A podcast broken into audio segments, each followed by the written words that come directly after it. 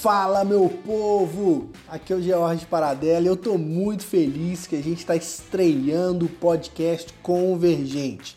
A nossa proposta é sempre convergir ideias e reflexões sobre religião, sociedade e cultura, sempre trazendo um parceiro, um amigo, um convidado para a gente trocar uma ideia. No primeiro episódio, nós vamos falar sobre teologia e economia, é isso aí mesmo. Então se conecte com a gente e vamos convergir.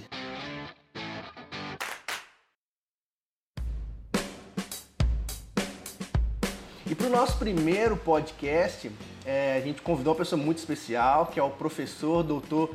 Jug Musung, professor é, do programa de pós-graduação em Ciência da Religião da Universidade Metodista de São Paulo, trabalha na área da religião, sociedade e cultura. E a gente vai conversar um pouco aqui sobre o tema da teologia e economia, dessa relação que eu acredito que a gente tem muito a dizer, principalmente nesse tempo que nós estamos vivendo de pandemia, alguns temas em relação à economia que eu acho que tem é, tudo a ver. Professor, eu queria te agradecer então pela sua disposição, pelo seu tempo aí na sua agenda cheia. Agradeço pela sua disposição, tá bom? Ah, prazer estar aqui. Valeu demais. É, primeiro, professor, você poderia fazer uma breve introdução assim do senhor, do que você tem trabalhado na academia, antes da gente entrar especificamente na conversa. Eu queria que você se apresentasse aí creio que muita gente já te conhece, mas talvez um novo público aí que não te conhece ainda. Faz uma breve introdução sobre você, por favor. Tá bom. Bom, atualmente sou professor já há muito tempo, há 26, 25, 26 anos, na, acho que é mais do que 25, da Universidade Metodista. Eu fiz meu doutorado em Ciência da Religião. Uh, já dei aula na, na, Faculdade de Teologia da Universidade Metodista e também, principalmente, na, no programa da Ciência da Religião. Eu sou da tradição católica, né? é, minha formação é de várias uh, linhas diferentes. Eu comecei estudando administração de empresa, depois fiz filosofia, depois eu fiz teologia, doutorado, mestrado em teologia ética, discutindo a dívida externa e teologia no final de 80, eu já estava discutindo essas coisas. Depois eu fiz doutorado em ciência da religião aí na Metodista, depois eu fiz um pós-doutorado em educação. Então eu trabalho com a relação entre teologia, religião de um lado, economia do outro e educação. Eu faço esses três, três contatos, três relações. E escrevendo. Ultimamente não viajo mesmo por conta da pandemia. é, mas assim, andei, já rodei o mundo. Legal, legal demais. Muito bacana. Realmente é, bacana demais o currículo do senhor. A experiência, né? Eu acho que tem tem tudo a ver para a gente conversar sobre o que a gente quer propor hoje, que é realmente essa relação, professor, de teologia e economia. O fato é que, de cara, professor, essa relação não parece tão, tão simples e tão óbvia, né? É, eu digo assim, pelo menos eu falo na academia, sim, a gente conversa bastante, já lê muita coisa do senhor e de outros autores também, mas é, para os sensos comuns não parece tão óbvia essa relação. Tanto que eu, quando estourou aquele primeiro aquele primeiro é, pronunciamento do presidente falando sobre é, a importância de valorizar mais a economia do que as pessoas. Eu fiz um vídeo, né, falando sobre idolatria do dinheiro, postei nas minhas redes, assim, muita gente estranhou, falou assim, como assim, Jorge? Que não tem nada a ver, você está viajando, porque as pessoas não, não concebem essa relação. E eu queria que senhor começasse falando exatamente sobre isso, assim. Eu até, na introdução do livro do senhor, né, Idolatria do Dinheiro, o senhor fala um pouco desse conflito, né?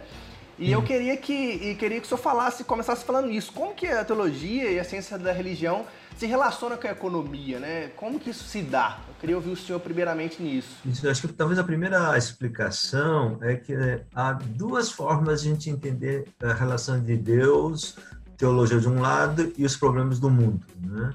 É, aquilo que a gente conhece desde criança, é assim, uma coisa é dinheiro, economia, outra coisa é religião e Deus, essa é uma invenção, vamos dizer assim, uma criação uh, do século XVIII para XIX.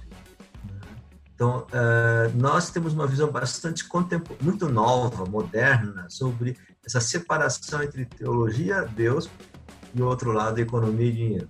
Se a gente olhar na Bíblia, se a gente começa com o Pai Nosso, né? quer dizer, uh, a primeira parte fala pedindo que Deus venha, né? e que a vontade de Deus se realize na terra, na história. Depois, na segunda parte, começa dizendo: o pão nosso de cada dia dai hoje e perdoe as nossas dívidas.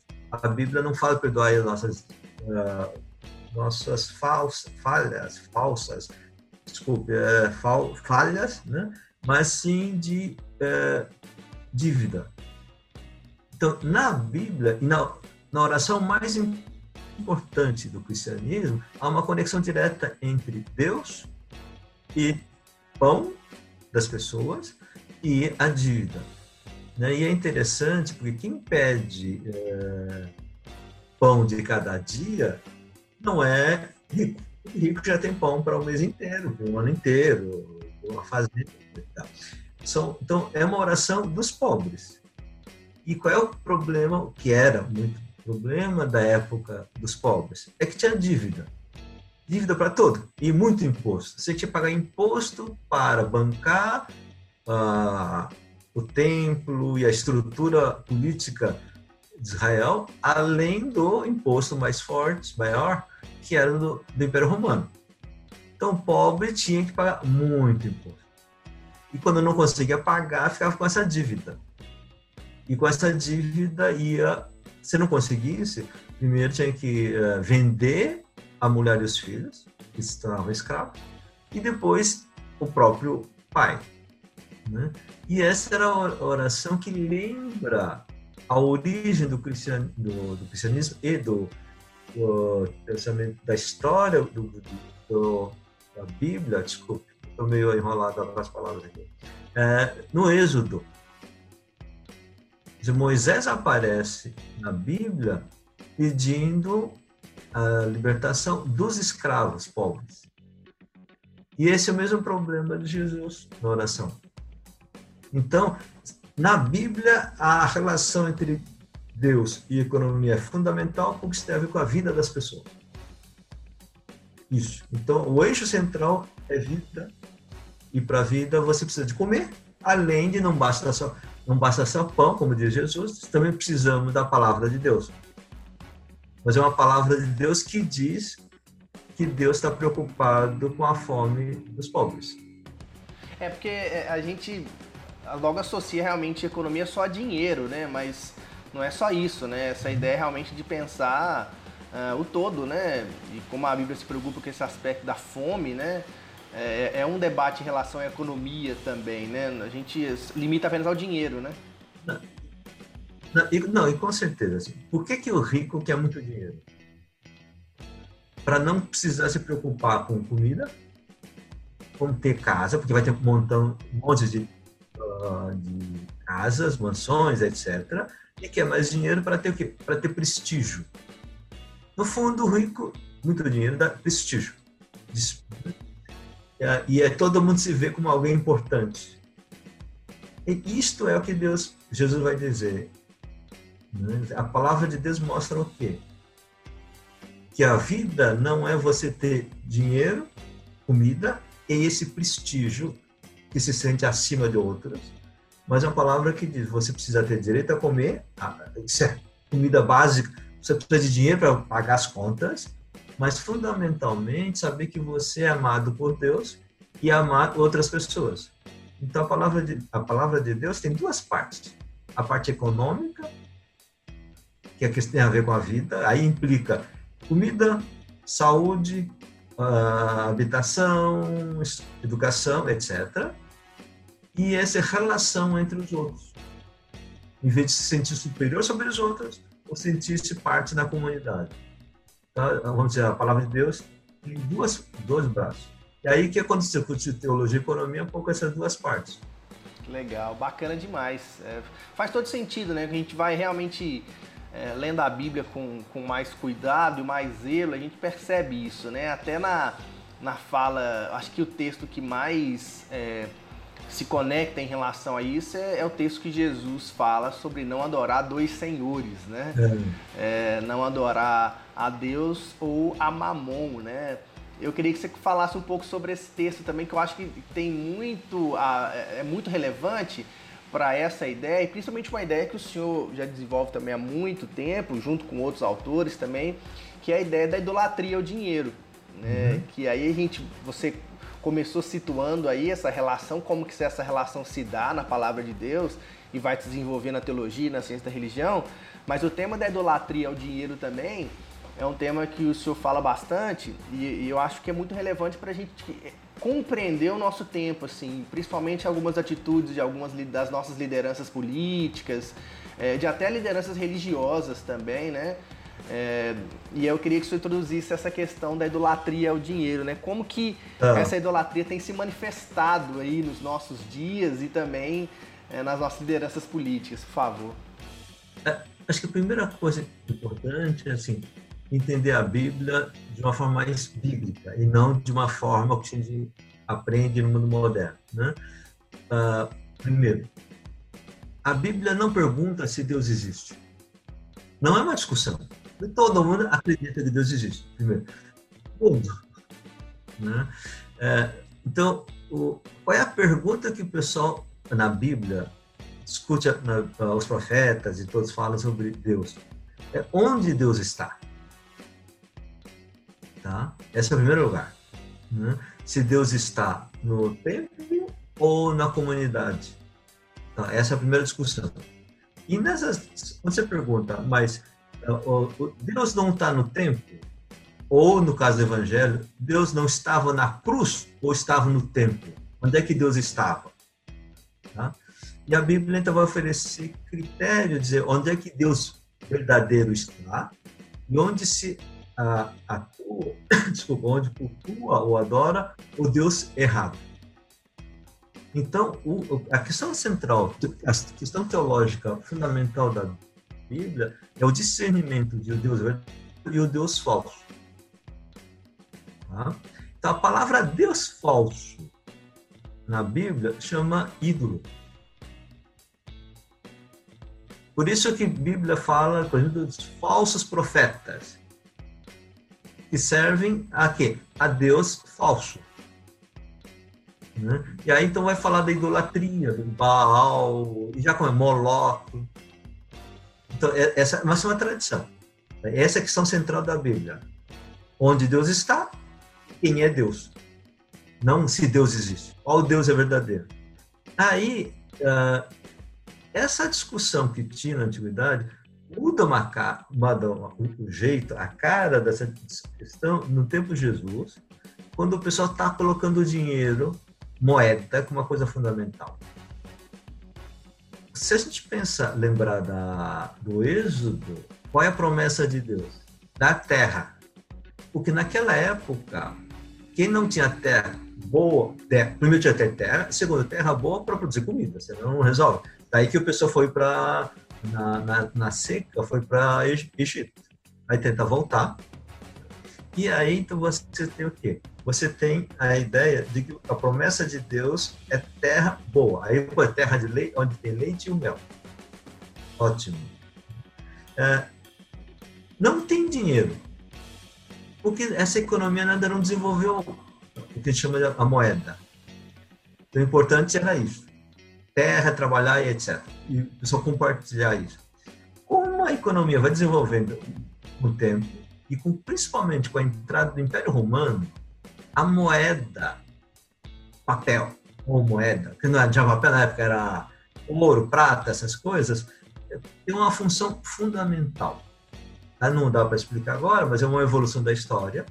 Aí o Jesus percebe que a cara do Deus falso não é mais do antigamente. Agora é moeda. E aí Jesus inventa essa expressão. A moeda, que já tinha essa palavra, mas moeda visto como Deus. Tanto que Jesus não diz não servir a Deus ou alguma coisa desse dinheiro, desculpa, não se deverá servir a Deus ou ao dinheiro, moeda, mamon, que é a palavra na época para o dinheiro. Né? Então, o que, que Jesus está colocando? O pessoal está transformando Deus, oh, desculpa, a moeda, o dinheiro, no algo divino. Por isso que a, se coloca ou Deus Javé ou alguém está no mesmo nível, o dinheiro considerado como algo superior, como divino. Absoluto, né? Absoluto. absoluto. Nesse sentido, é claro que o judeu que ia no templo, que tinha um monte de dinheiro, não vai dizer que ele adora dinheiro, vai dizer que adora Javé. Então, que diz? Mas na prática, vocês estão servindo o quê? Javé pede o quê? Justiça e vida ao povo. Vocês estão cuidando disso? Não. Não estão cuidando disso porque vocês estão pensando só no dinheiro, dinheiro, dinheiro. Então, o que vocês estão fazendo na prática é, é servir ao dinheiro. Então, para eles, o importante não é a fala, não é o discurso, que tipo de prática. Tá? E aí, aí vem a questão que colocou, né? No, hoje, muitas lideranças das igrejas é isso. Na hora de falar, fala de Bíblia, Deus, Jesus, mas na prática, o que é mais importante para ele? Dinheiro. Né? É dinheiro. Dinheiro para isso assim. Então, ah, mas precisa de dinheiro. Ótimo, dinheiro. Então, Jesus, logo depois dessa fala, ele não diz, sou contra dinheiro. Ele diz, ó, você precisa do dinheiro para servir as coisas do reino. O dinheiro é serviço, é para serviço. Então você tem é, igrejas que precisam de dinheiro para, por exemplo, ajudar a pagar a vida de missionários que vivem em lugares pobres. Isso. Porque pastor também precisa comer. Agora, então você usa o dinheiro como instrumento de serviço a Deus. E tem gente, ou igrejas, ou comunidades, dire... pastores, lideranças que não, acima de tudo, dinheiro. Sim. Né? É por, por isso que nesses dias tem. Eu até vi ontem duas notícias, né, de que duas lideranças religiosas, uma nos Estados Unidos e outra no México, é, é, morreu de coronavírus porque insistiram em abrir os seus templos para fazer culto, porque a reunião não pode parar porque no fundo tem um anseio econômico nisso também, né? Que se você fecha as reuniões, você tem um, um desgaste econômico. Eu falo isso é experiência própria. Aqui na nossa comunidade não está tendo os cultos e isso ah. afeta assim a questão econômica. Uhum, Mas quando a questão econômica está em primeiro lugar, até a nossa vida e a vida dos outros fica em segundo plano, né? O, o importante é você agregar o, o recurso e, e manter o ídolo é, é, alimentado, né? Idolatria alimentando, né? Ah, então é, é algo é, triste, eu acho. Triste demais, demais, demais. É, triste porque então o pessoal diz, não, eu, eu atuo, eu, eu prego Deus, tá bom, mas é, na verdade, é um, eu costumo brincar assim, isso é um problema de homônimo. Chama de Jesus, mas não é Jesus, é outra coisa.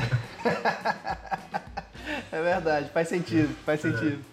Faz sentido. E, e, na, e na questão política também, professor, isso acho que isso está extremamente é, é, latente com essa. com as formas que as políticas públicas, algumas políticas públicas, alguns discursos e algumas práticas das lideranças têm, têm ecoado também nesses dias, né? A gente vive essa crise da pandemia, né? Hum. A preocupação em relação à vida das pessoas. Mas eu, eu, eu, comecei a perceber isso também, como que esse discurso é, idolátrico em relação ao dinheiro, até as práticas que estão se buscando, né? É, reforçam essa, essa ideia do, do, dinheiro como absoluto até acima da vida, né? É. Quando, vo, quando você menospreza é, o vírus, você começa a criar narrativas para menosprezar, para que se volte logo a economia. Quando se fala algumas frases, né? Economia não pode parar né? E algumas frases que os economistas e, e, e, o presidente, Paulo Guedes, e assim, e assim vai, vão lançando. E como você vai demonstrando, você, você percebe isso também, assim? Você tem... É, é... Eu acho que a gente precisa assim, é, tomar cuidado com esse assunto que é assim, não é ou ou. O, o critério que a gente tem que pensar, e particularmente a parte da Bíblia, o critério é a vida. Né? Porque assim, Uh, quando se pergunta assim, para que, que Jesus veio? Aí Jesus diz, eu vim para que todos tenham vida. Isso, e vida em abundância. Vida em abundância, isso. Quando você coloca na, no Gênesis, quando tem a narrativa de Deus cria o mundo, a humanidade, quando diz que, que fez uh, o barro se fez o homem. Uh, o que, que a Bíblia diz? Deus deu sopro de vida e o, e o Adão e Eva se tornam seres viventes. Então, a, vida é a coisa mais importante, é o, dizer, é o presente mais sagrado que Deus dá para a humanidade, a vida. Tá? Então, agora, então, então, a vida tem dois aspectos nessa discussão. Você precisa de saúde, porque se você ficar doente, morre, pronto, e você precisa de comer. São duas coisas. Tá? Ah, agora, qual é a urgência? Essa é a questão central. Tá? Então, a urgência é uma coisa que precisa ser muito séria. Né? Por exemplo, eu estou angustiado, eu sou deprimido, ótimo. Vai matar a fome amanhã? Não, então tá, então coma, a fome vai te matar. Você está deprimido, mas tem que comer, senão você morre. Né? Então, o, o que nós temos na urgência hoje é vírus. Então, esse está ótimo. O discurso do Guedes, do, do Bolsonaro e outros é colocar sendo ao mesmo nível. Em termos de urgência, não é. Agora, quem é que está preocupada? Porque pessoas assim, esses milionários, bilionários que dizem, olha, eu perdi vendas, eu estou mandando embora um monte de 20, 30 mil funcionários. Tá, ele precisava disso? Não, é para manter meu lucro. Diminuiu o prejuízo. Ótimo. Esses trabalhadores vão comer? Não. Então, assim, a questão central, o pessoal está preocupado, é economia não em termos da vida, mas dessa coisa de dinheiro, a coisa mais importante da vida. Isso é o problema da idolatria. Então, se você parar e dizer assim, olha, essas pessoas não têm que comer, ótimo. Há muita gente pobre que depende do trabalho ou de uh, qualquer coisa que se precisa se virar de cada dia para que Jesus falava, é pão de cada dia. Tem isso. Só que aí a pessoa diz, eu não quero ver o, o vírus porque eu preciso comer. Aí precisa de uma liderança das pessoas dizem, olha, concordo com você que tem que comer, mas você não está entendendo que fome a gente pode passar um pouco. Pode, tá, e, e a comunidade, as pessoas podem ajudar. O próprio governo deveria e pode dar isso. Agora, se pegar vírus, uma boa parte, uma parte vai acabar morrendo. Então é uma questão de emergência. Agora, do tipo assim, olha, eu tô com é, gastrite. Tá, mas assim, meu, você tem que comer, bem ou mal, porque gastrite não mata no mês. Fica uma semana sem comer, você vai se ferrar. É, é, essa é uma coisa importante. Isso é uma das coisas importantes que Jesus sempre fala na Bíblia, no Evangelho. O tempo. O tempo urge. Não se preocupa com coisas. Sabe? Diz coisas mais importantes e menos importantes. Né?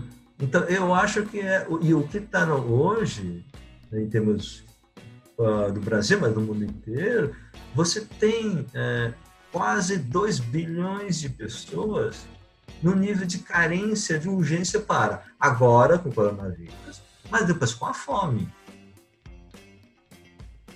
Né? E o pessoal não leva isso a sério. Não, eu preciso ganhar, eu preciso juntar dinheiro para comprar terceiro uh, jato. Uh, tinha teve um pastor norte-americano famoso, ele ganhou, tinha seis uh, jatos. Aí o repórter perguntou, mas pastor, para que o senhor precisa de seis jatos? Eu, aceito que você viaja muito para pregar, então um jato tá bom. Mas seis? Aí ele falou, ah, você me pegou, e mudou de assunto. A ganância, né? Nossa Deus. E bancou esse dinheiro. É dízimo, dízimo do povo. Isso era urgente? Sabe? Então, essa é uma questão importante. Sim, sim. Não demais. Eu acho que esse é, é, pelo que você está falando aí, que a gente vem refletindo, né? Parece que essa é, é a maior contribuição assim que, que, a teologia e a ciência da religião pode fazer, né? é levantar essa questão sobre o que é a é. urgência, o que é primordial. Né? Realmente essa relação ela é importante porque demonstra a gente faz esse grito em relação à vida, uhum. né? Deixa eu, deixa é eu avançar um pouquinho assim. Vai estar tá gente assim, urgência é um problema de prioridade, qual é meu objetivo, meu, meu desejo fundamental. Então, para esse pastor que precisava comprar o sexto, o sétimo jato, ele é urgente. Urgente para quê? Para ele. Para resolver o quê? Só a ansiedade de ganhar cada vez mais, cada vez mais, cada vez mais. Isto é fazer de, de o absoluto. Deus acha que isso é mais importante? Aí, e qual que é, o que, que é a urgência para Deus? Tem gente morrendo de fome, ou gente morrendo sem acesso ao hospital. Por exemplo, o Brasil a gente ainda não tem tantas mortes comparado com os Estados Unidos. Os Estados Unidos está tá claramente colocado assim nos jornais, né, que o número de pessoas que morrem é desproporcionalmente maior para negros e latino-americanos. E por quê?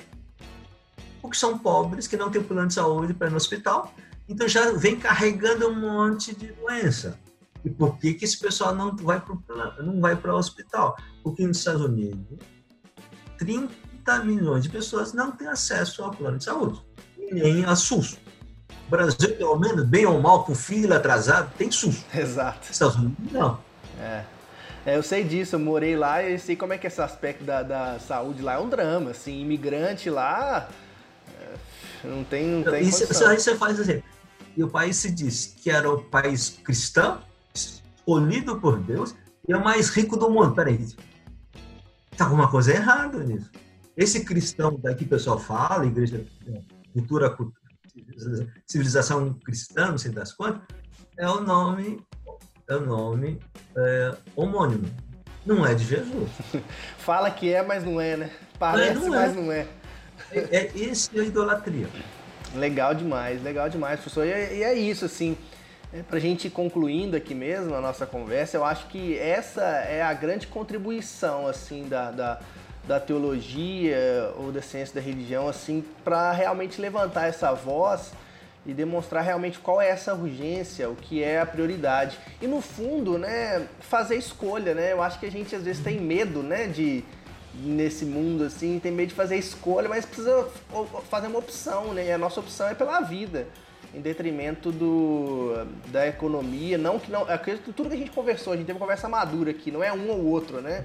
Mas realmente nessa urgência, a vida precisa estar em primeiro lugar. Tem uma, teve uma fala aqui do, do prefeito do Horizonte que é, ele é uma figura meio polêmica, mas ele, ele tem tomado atitudes interessantes nesse momento. Ele falou que. falou assim: olha, se você perder o emprego, você arruma outro, mas se você perder sua mãe, você não tem como arrumar outro. Então, é, ele foi muito claro, ele é muito claro, assim, e é realmente isso. Só que quando a gente coloca o dinheiro como absoluto, é, essa pergunta parece que não faz sentido, né? O mais importante é você ter, ter, ter mais jatos, mais condição do que você ter a vida, né? Eu só queria terminar assim, é, a questão da vida de novo, né? A questão central não é opção no sentido de eu quero isso aqui, não. Isso é uma questão de conversão. A conversão é o tema central da Bíblia e do, do Evangelho, e a gente recuperar isso. Conversão não é, é eu entro na igreja, né, eu aceitei Jesus. Não, aceitar Jesus é mudar o estilo de vida. Né? Deixar sair das tentações do mundo, do dinheiro, do vaidade, de querer ser acima dos outros né? e seguir o caminho de Jesus. O caminho de Jesus é o quê? Amar uns aos outros, a comunidade, o mais Estamos comer, somos do pão, mas não é a, coisa mais importante. É a palavra de Deus, que assim, no fundo, o que, que é? Deus nos ama a todo mundo. Isso é que a gente tem que viver. E a, a comunidade, a igreja, deve ser esse lugar onde você testemunha o amor de Deus no mundo. Isso é um sinal, né? Um sinal de Deus no mundo, né? Legal demais. É. Professor, obrigado, viu? A conversa foi muito boa. Eu acho que até iríamos mais tempo aqui, mas o tempo urge, como você mesmo disse.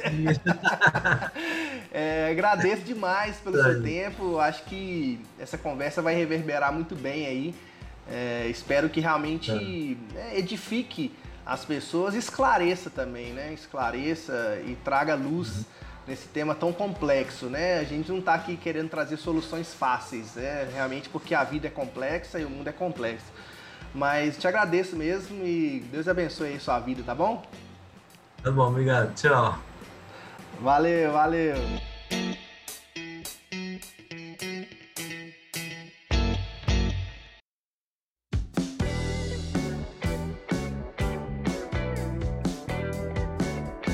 Depois desse episódio sensacional, eu quero agradecer você que deu essa moral para nossa estreia aqui do podcast Convergente e quero te convidar para você seguir a nossa página no Spotify, curtir também o nosso perfil no Instagram, para que você possa continuar acompanhando os nossos conteúdos e também ficar atento aos novos episódios que nós já estamos preparando e gravando para vocês. Se você já curtiu esse primeiro episódio, peço que você compartilhe com seus colegas, com quem você acha que pode se interessar com esse assunto, para que nós possamos realmente convergir ideias e pensamentos. Um abraço forte e vamos convergir!